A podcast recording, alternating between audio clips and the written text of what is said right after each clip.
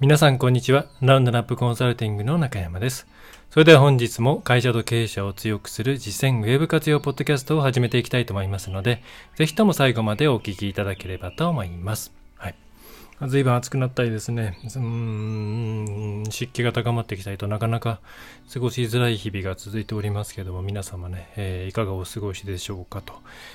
結構体調をね、崩しやすい時期だなぁなんていうふうに思っておりますし、なんでしょうね。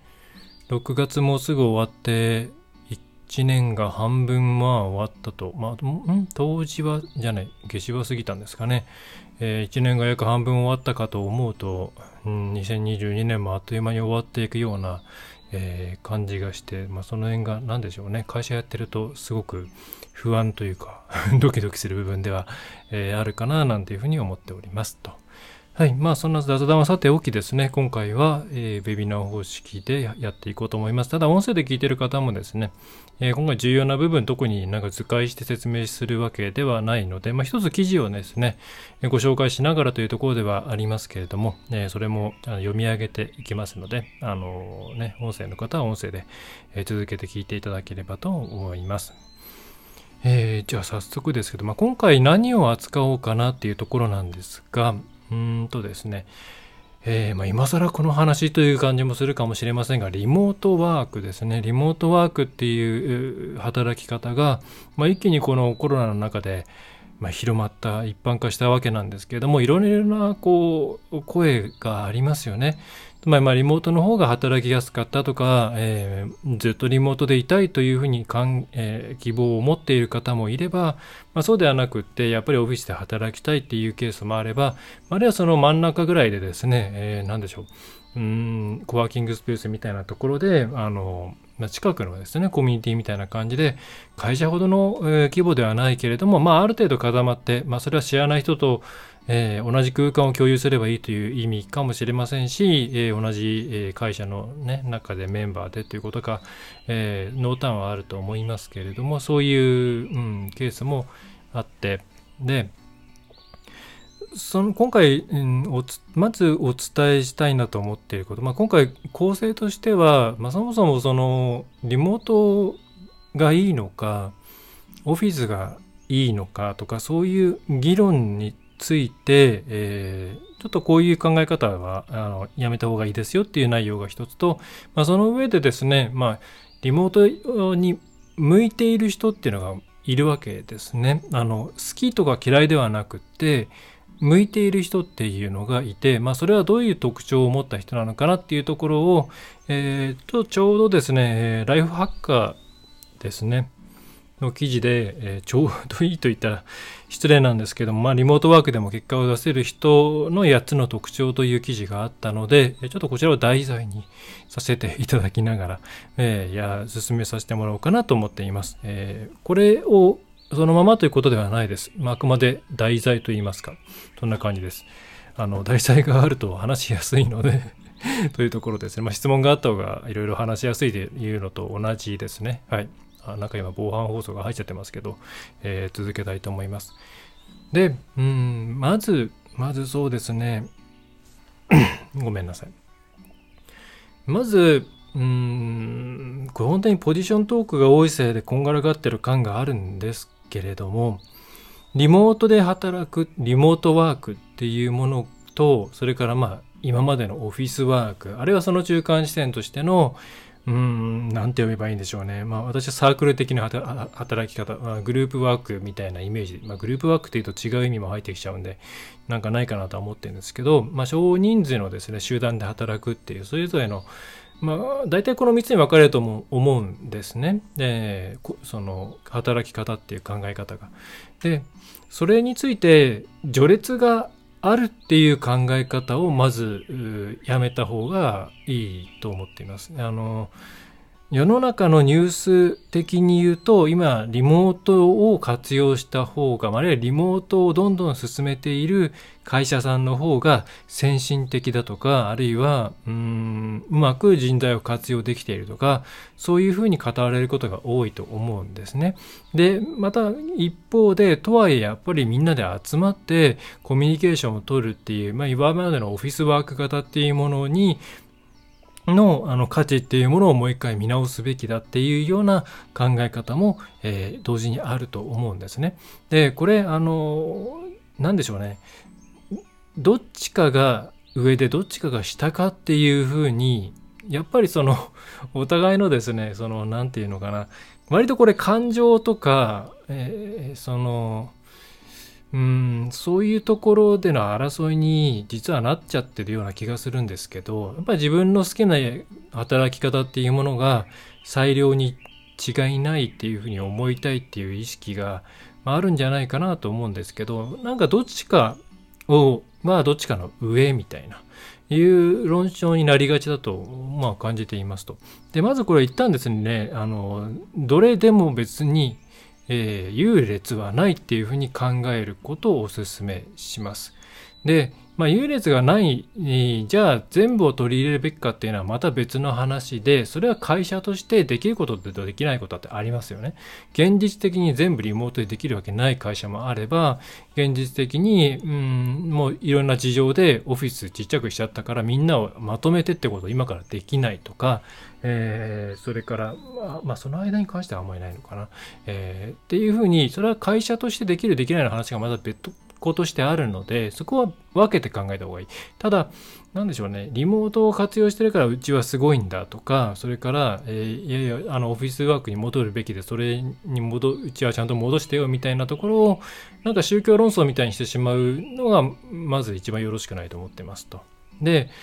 うん、私としてはいろいろな働き方、まあ、見てきた感じと自分の経験から考えて大体その今さっき挙げた3つにですね人間は分かれると思っているんですね。その自分が一番、うん、集中力とか脳の力を発揮できる、えー、環境っていうのは大体3つのどれかにはまるんじゃないかと思っていますと。で、それはちょっとツイッターでも書いたんですけど、あの、勉強する時のことを思い出していただくと分かりやすいんじゃないかと思うんですね。じゃあ自分が一体どのタイプに当てはまるのか。具体的に言えば、えー、自分一人、つまりリモートワークですね。独学派って僕呼んでいますけれども、独学派に、えー、が一番自分にとって合っているのか、好き嫌いじゃないです。合っているのかどうか。えーっているか。それから、いや、自分は集団型、つまり、まあ、予備校の授業とかですね、まあ、学校の授業とかですね、えー、そういったみんなで集まっている方が何かしら、なんとなく気持ちいい、やりやすい、集中できる。っていう集団型か、あるいは、よくあの、学校終わった後に友達の家に集まってみんなで勉強しようっていうふうに言ったりして、みんなで集まったりするじゃないですか。そういう少人数の自分としてセーフな相手を集めて、え、そこで勉強するのが一番効率がいいっていう人もいると思うんですね。はい。この3つの、まあ、どれかに大体ハマるんじゃないかなと思ってます。まあ人数っていうところで分けたら、まあ、どれかどれかにはまるのは当たり前といえばそうなんですけど、で、働くっていう時の自分のベストな環境っていうものも多分どれかなんですね。はい。で、だから自分はどれが良かったかな。で、これあの、なんでしょうね、えー、好き嫌いであんまり考えない方がいいです。これ自分がどれだっていう判断をするときに。あの、好き嫌いで言うと、大体ですね、集団って嫌なことも多かったと思うんで、うんと集団でずっとやってきて嫌なこといっぱいあったなっていうとやっぱり一人で好きなことやってた好きな環境でやれた方がいいよねっていう方に行きがちなんですね。でそれは多分そういう環境をやったことがないから何ていうかなあのある意味夢みたいなもので夢補正みたいなものがかかっちゃったりするんで好き嫌いじゃなくて自分はじゃあその環境にいた時にちゃんと力を発揮できるのかなっていう観点で考えていただいた方がいいです。だから体験した方がいいですね。何でも。まあ嫌が王にも体験した方も多いとは思うんですけれども例えばえー、その独学型って僕呼んでいる、え場合にはですね、まあ私がまあ本当そうなんですけれども、今までの自分を振り返ってきてもですね、基本自分自身でうん、一人でいろんなこと考えてアウトプットしてで、えー、いるのが一番集中力が持つんですね。集中力を持ちますし、えー、出来上がりまでのスピードも速いですしストレスも少ないんですね。でうんとじゃあ人誰とも会わなくていいかというともちろんそんなことはなくていろんな人と話したいじゃなきゃこのお客さん商売してないですからあのっていうのはあるんですけど自分の向き不向きで言ったら多分僕は、うん、独学派なんだろうなと思ってます。でそれに対して、えー、じゃあどの環境でまあ勉強が分かりやすいとしたら勉強をした時に一番能率がいいのかっていうことを考えた時にうん自分の性格から考えてちょっと嫌なこともあるけれどもなんだかんだ、えー、やるべきことをやれるのは教室だよねとかあるいはその予備校のなんだろう自習室だよねとかね、えー、そういうふうに考えるケース方っていうのは多分集団型ででそこまでじゃないけど一人もあれだけどでも何て言うんでしょうね。自分的にセーフな空間の中で数人がいるっていう状況が一番集中力が上がる。これあのうんとですね。会社の中でも結構セクション分けがきっちりされていて、えー、オープンスペースっていうよりは割とクローズドにこうあのセパレーターじゃないや。えっ、ー、とパーテーションが張ってあってチームが分かれているような環境を好む人っていうのは多分ここにはまっていて、うん、で、えー、そこが一番心地よいよね。集中できるよね。っていうようなタイプ。でどれかに分かれると。でそこにえー、理想的に言えばそれぞれの人がその環境で働けるようにしていくのがベストって考えた方がいいと思っています。でまあとはいえなかなか難しい部分も大きいとは思うんですけどでこれあの、うん、前提としてじゃあなんでそんなえっ、ー、と独学が好きな人とそれから集団が好きな人がいるのかっていうのはこれ完璧に私の印象で何かの学術論文に依拠しているわけでも何でもないんですけど多分ですね自分の中の、えー、ここまでが自分ですよっていうそのエリアがですね多分 私とか狭いんですよねきっとこの辺までがいいなっていうのがあるんだと思思うんですね。そのでそこから内側の中で完結したいということになってくると多分自然と一人になるんですね。で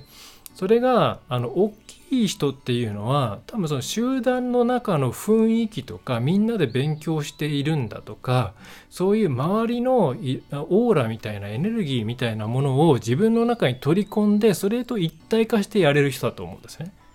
だ多分そのなんだろうなみんなでお頑張るぞみたいなことが得意な人っていうのはそうやってみんながみんな自分だけじゃなくて周りのうん空気感とかそういうものも含めて自分の中に取り込んで一気に前に進めるから、えー、強いし、えー、っとそういうところで一番自分やりやすいなって思えるんだと思うんですよね。でその中間にある方っていうのはそこまで広くないけれども、えー、もうちょっとその私たちよりはちょっと広い範囲で。え、である程度人がいてその上で自分は、え何かするっていうことが、まあ、一番合ってると、まあ、その中間地点ぐらいいるのかなと思う。そういう自分の何でしょうね。自分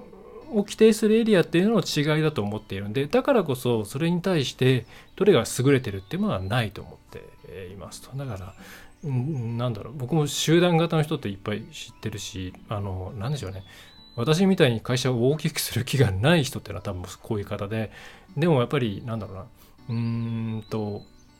会社を大きくして従業員雇ってっていう方で大体こう集団型であの周りから元気をもらってやってますとかそれからなんだろうなその縮小会やったりとかですね、えー、こういうあのいろんなイベントやったりするとすごくワクワクしますとかっていう、えー、人が集まれば集まるほどなんか嬉しいんですっていう人は多分そういう、えー、周りのアトモスフェアを吸い込める人なんですよねっていう違いだと思ってますと。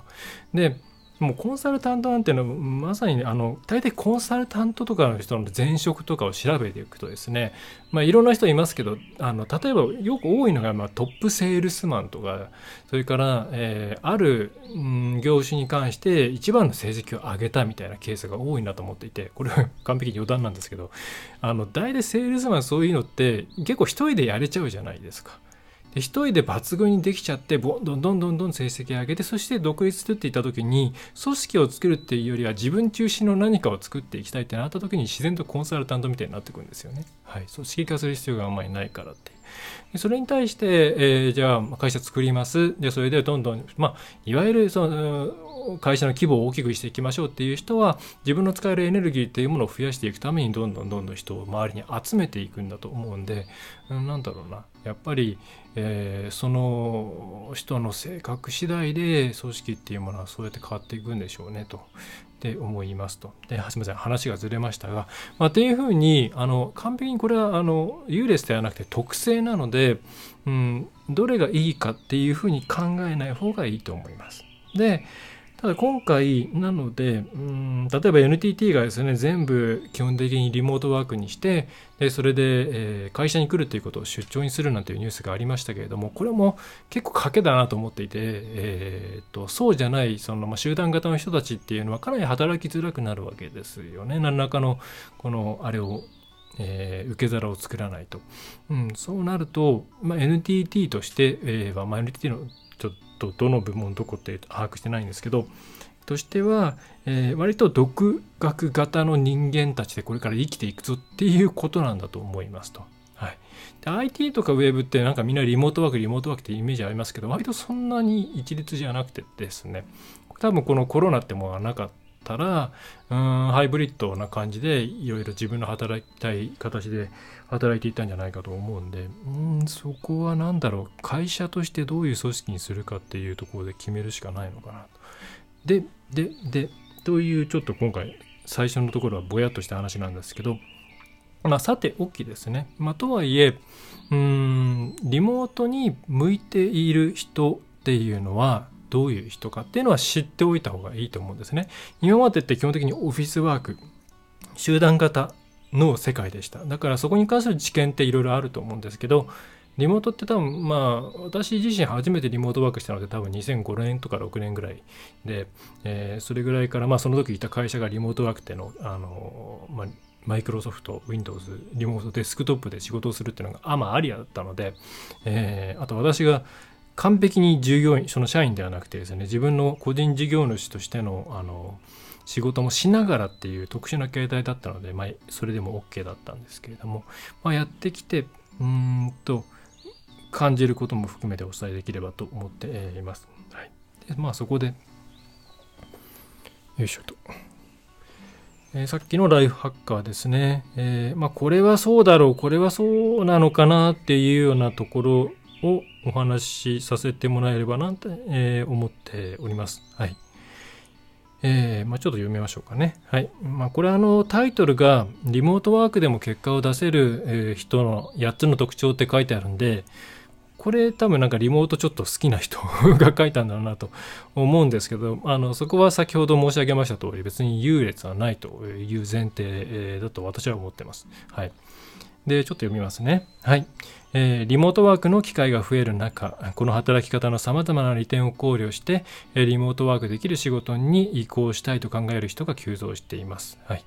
え、しかし、リモートワークが全ての人に適しているわけではないということに多くの人が気づきつつあります。時間をとってこの自分が、えこの環境で成功できるかどうかを考えてみることが不可欠です。この記事では、リモートワークに向いているかを見極めるサインを8つ見ていきましょうということですね。はい。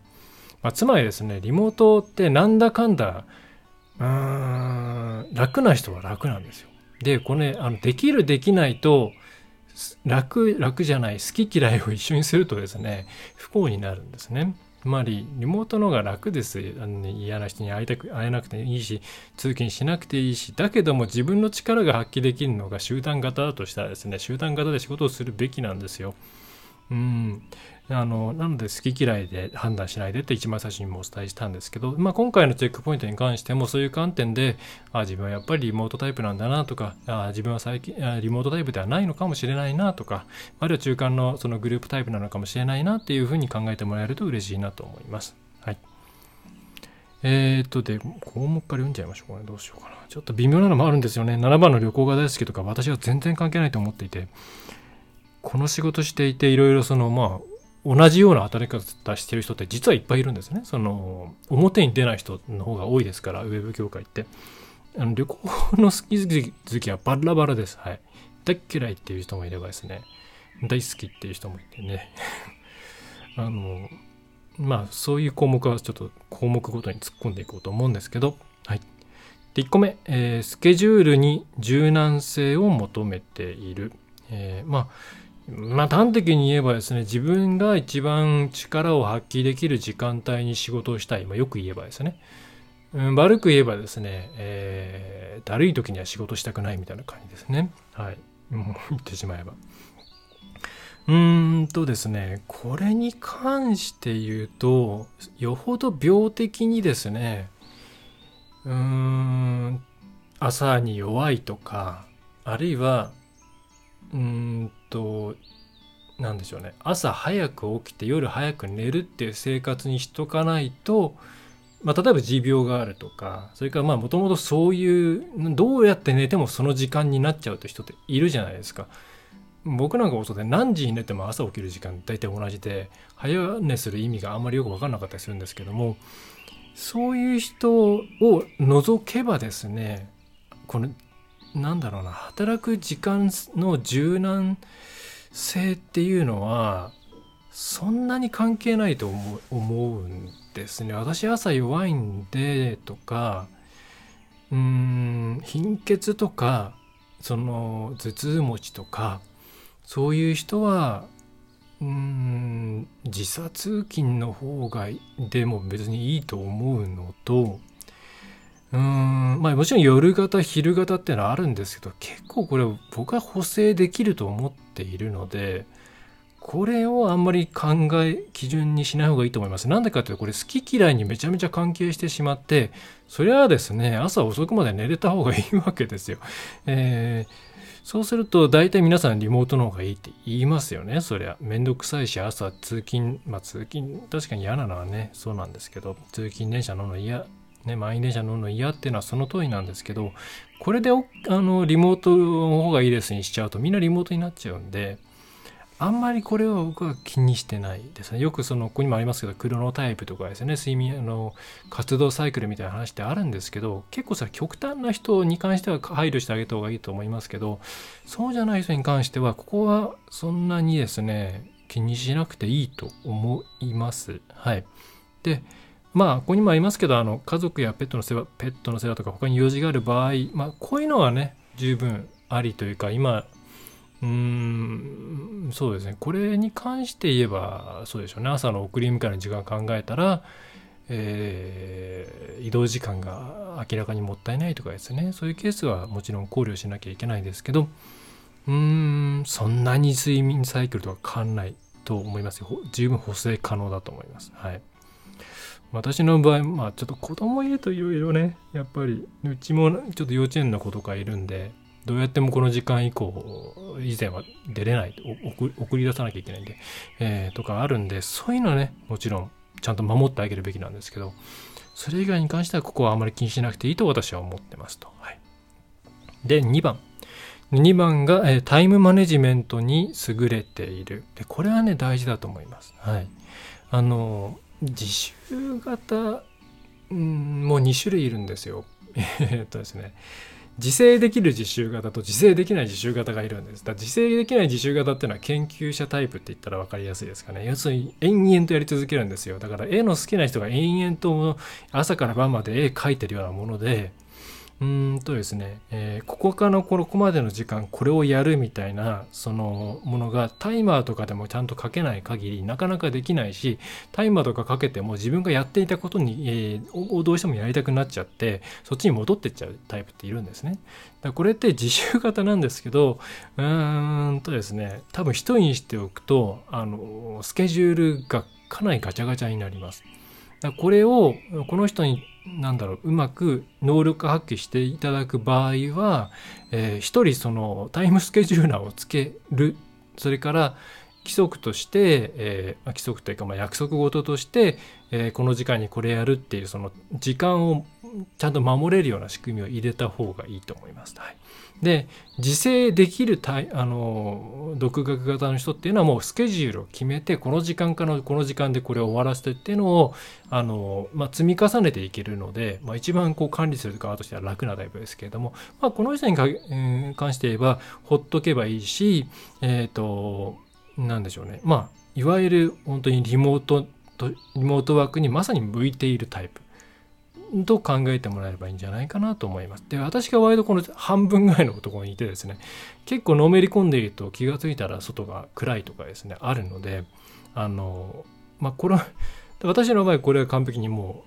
う Google カレンダーと Apple Watch で全部制御してますと。その終わる5分前と終わる時間とかですね。で、アラームかけて、あーって言って次に移るようにして、えー、いますと。だそういうまあ他の力を借りるですね、はい、ちょっと声かけてくれる人いないんで同じオフィスに、うん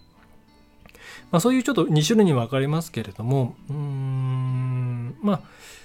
ちょっとその同じ独学型リモート向きなタイプであってもその人の、えー、このタイムマネジメント能力特にお尻ですね。お尻側のタイムマネジメント能力っていうところをちょっとちゃんと見てですね。それに対して、まあ、放置でいいのかそれとも、えー、タイムキーパーをつけておいた方がいいのかあるいは何か仕組み入れた方がいいのかっていうのは考えた方がいいと思います。はい、ただまあうーん、うん、独学タイプであればリモートワークにした方がいいとは思うので、うん、その前提ではいいとは思いますけどね。あの会社に出社したからといってそれが治るわけじゃないので、はい。えーとですね、そうそう、そう、そうなんですよ。僕はこれでバーンアウトしたことが何回かあるんで。はい。で、3番、テクノロジーに精通している。これはですね、なんか精通っていうとすごい詳しいっていう感じするんですけど、そんなに詳しくなくていいですよね。どういう？どっちかっていうとですね、新しい働き方とか新しいやり方っていうものに対してポジティブに接しる、接することができるかっていう観点の方が重要だと思います。えーと、そんなにだリモートワークにしましたじゃあ何か新しいこうツールをいっぱい覚えなきゃいけないかとか日々何かの進化を追いかけていかなければいけないかっていうとうんシステム管理者の方はまあやらなきゃいけない部分あると思いますけど多分ユーザーさんと一番最初のうん設定の部分さえ終わっちゃえばですねそんなに変わらなかったと思うんですね。社内のシステム VPN で接続してどういうふうにやるんだよっていうルール作りができていればそれに乗っかっていけばいいのでそんなに別にテクノロジーに詳しい必要はないと思うんですね。でここにあの技術的な問題を自分で解決することもできなければなりませんって言いますけどいやまあ別に聞けばいいんじゃないですかって思いますのでここを別に必須条件にする必要性は全くないと思います。これはあんまりこの技術とか IT に強いとかっていうところに重きを置きすぎるとですね、まあ、いわゆるその、えー、子育て中で働けない方とかですね家族の誰かのお世話をしなきゃいけないので家にいなきゃいけない方とか、えー、そういう方々をですね弾いてしまうことになってしまったりするのでこれそんなに気にしなくていいんじゃないかな、まあ、むしろその簡単にできる仕組み作りをしてあげることの方が大事なんじゃないかなと、えー、思います。ただ当然働き方は変わるし使うものとかは変わってくるのでそれに対してネガティブな反応をまず引き起こしてしまう人っていうのは、まあ、これはリモートっていう枠じゃなくて DX とかそういう枠でそうなんですけれども、まあ、そういう人は向いてないかもしれないですね。はい。それに対してポジティブに取り組んで、まあ、新しいことだけど大変だけどやちょっとまあね、効率よくなんだったらやってみようとかそういうふうに取り組める人の方が向いていることは確かですね。はい、まず文句から入っちゃう人っていうのはまああんまり向いてないかなと思います。はい、ですね。でそれから、えー、コミュニケーション能力が優れている。うんうんまあ、これは全ての業種でそうじゃないですかと言われれば そうなんですけどただ思うのはですね、えーと相手が自分のこの取っている行動っていうのが相手に対してどういう印象を与えるかなっていうところに関してアンテナが、えー、敏感に反応する人の方がいいと思います。まあこれ一歩間違えるとですね、勝手に自分で妄想を膨らまして自分はこう思われてるに違いないみたいなちょっと悪い方向に行っちゃうんですけど、えー、そうではなくて、例えばそれ一番わかりやすいところで言えばですね、よくあのドアを強くバタンと閉めると、なんか怒ってるような気がするとかですね。それから、えー、怒ってなくてもですね、なんかあいつは、えー、周りに気を使えねえやつだなとかですね、え、思ったりとか、あとはその硬い、その歩き方の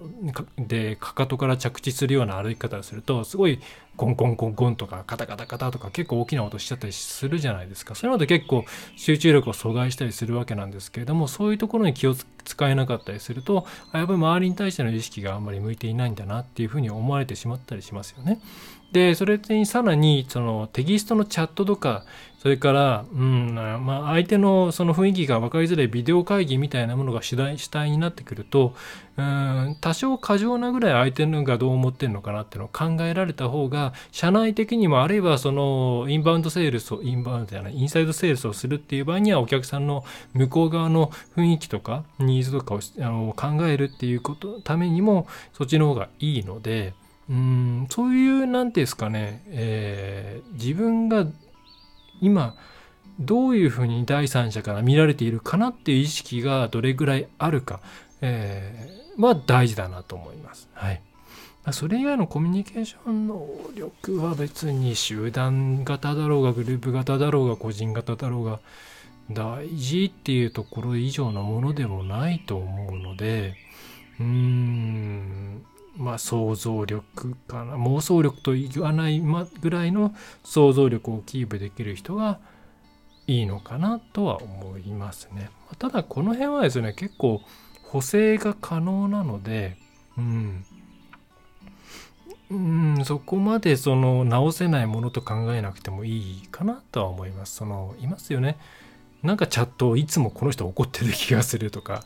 この人はいつもふざけてるように見えるとか、そういう、そういつもいないのにみたいなケースって、まあ多分言ってあげれば結構改善することが、あの分かってもらえることが多いので、まあ、そこまで考えなくてもいいんじゃないっていうふうに個人的には思いますね。はい。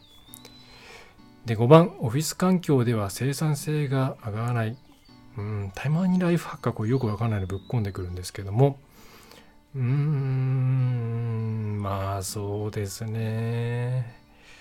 うーん、これはですね、あの、ここにオフィス環境でのおしゃべりや動きに常に気が散ってしまったり、人と接するのに疲れてしまったりっていうのは、これ一番最初の、あの、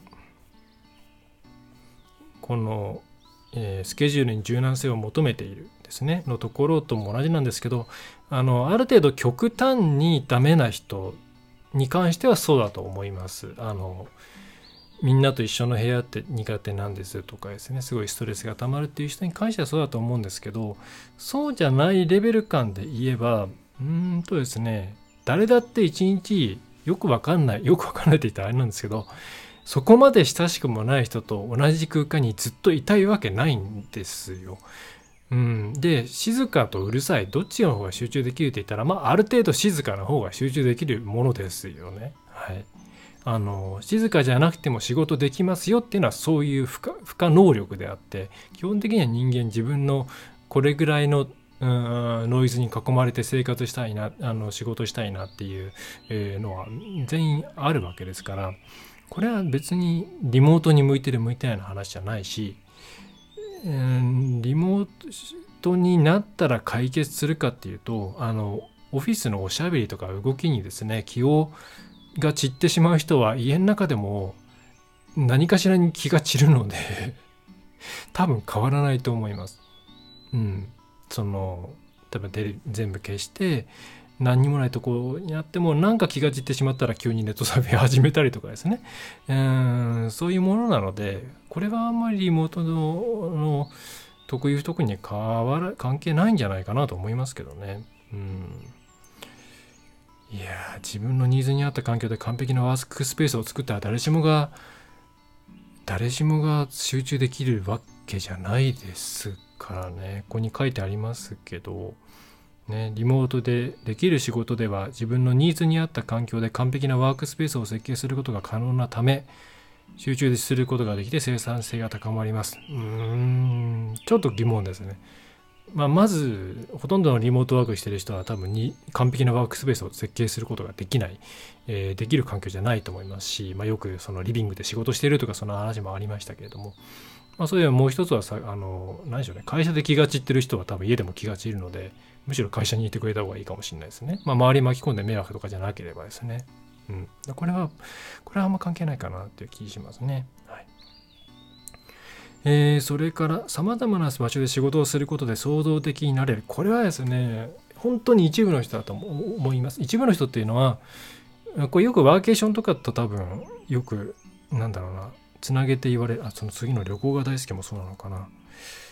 いやこの辺の旅行が大好きとかですねいろんな場所で仕事をすることで創造的になれるっていうのは基本的に頭の中で抽象的ないろいろな課題とか、えー、だ基本的にまあその上の方の人です。その抽象的なものを、えー、具体的なものに落とし込むっていう仕事をしている人は割とその外外から受けるいろいろな刺激っていうもので偶発的にポコンって落ちてくるのでそれを誘発するためにセレンティピティ的なそのことのためにいろんなところに行って、えー、違う環境に身を置いて違う刺激に身を置いて、えー、なんだろうそのアイデアとか次の方針とかを決めるこれは全然ありでだからそういう人向けだと思うんですね。はい、そうじゃない人がいろんな場所で仕事をするとすると多分その場に慣れることに関する工数の方が多くなってしまうので、えーあんまり効率よくないんじゃないかと思うしそれそのいろんなところで仕事をすることによるメリットもあまりないと思うんですね。うんだこれに関して言えば将来あのまあ車の中がオフィスになったらですねありかなと思ってます。ある程度自分の、えー、ワークスペースっていうものが本当に確定できた上で場所だけ移動するので、まあ、それはありかなと思うんですけどそうじゃないケースに関して言うと本当に抽象的なものを具体的なところに落っことすような、えー、とにかく刺激のシャワーを浴びたいような環境にいる人はいいと思います。その旅行も含めてですね。それ以外の人に関して言うとどうなのかな。だからよくあの昔ね、社員旅行で合宿って言って経営合宿行ってなんか伊豆とかですねそういうところで、えー、ちょっとゆるっとした雰囲気の中でブレストするとかってあったみたい。ちょっと僕も体験してる世代じゃないんですけどなんですけどそういうためにやることだと思った方がいいんで。うーん。あんまりあんまり毎日別のとこに行く方がなんかストレスな気がしますね。うん。えー、あと職場での多様性に理解がある。これはですね大事だと思いますあのいろんな働き方をすることを許容する場合にはあのあいつは本当はサボってんじゃないかとかですねなんであいつ、えーと、俺と同じ職業なのにこうここう家でやれて同じ待遇なんだみたいないろんな細かいこと考えちゃう っ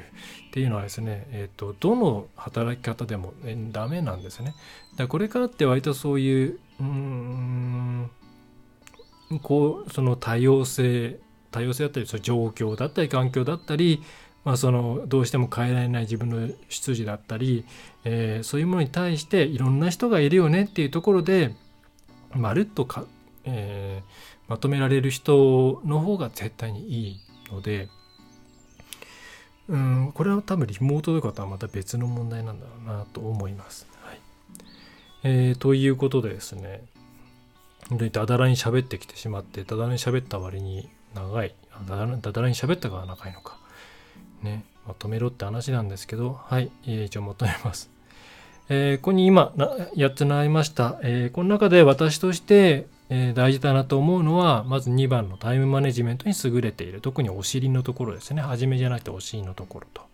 えそれからコミュニケーション能力に関して言うと相手がどういうふうにそれを受け取るかなっていうことに対して敏感な人がいいですよと。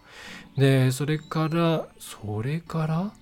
それ以外はそこまで関係ないと思ってて完全に関係ないと思っているのは、えー、関係ないと思っているのは旅行が大好き、えー、それからさまざまな場所で仕事をすることで創造的になれる、まあ、これは本当にごくごく一部の職種だけだと思います。